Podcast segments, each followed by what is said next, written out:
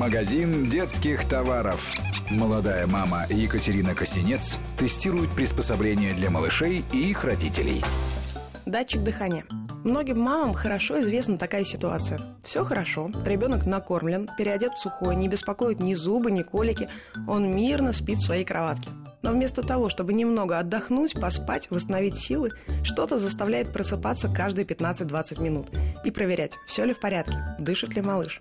Внезапная остановка дыхания во сне не самая распространенная вещь, но даже вероятность трагического случая, как один на тысячу, не дает спокойно спать миллионам молодых мам. Собственно, для них и был создан монитор дыхания младенцев. Как это выглядит? Есть модели с сенсорным ковриком, который кладут под матрасик кроватки и внешним блоком. Внешний блок может быть встроен в радионяню или крепиться на кроватку. Есть также небольшие устройства, которые крепятся непосредственно на животик младенца, к резинке подгузника. Как это работает? Чувствительные сенсоры мониторят дыхание крохи и при необычном его ритме или полной остановке подают родителям сигнал тревоги. На некоторых мониторах в случае остановки дыхания включается вибростимуляция, которая может помочь запустить замершие легкие до наступления необратимых последствий.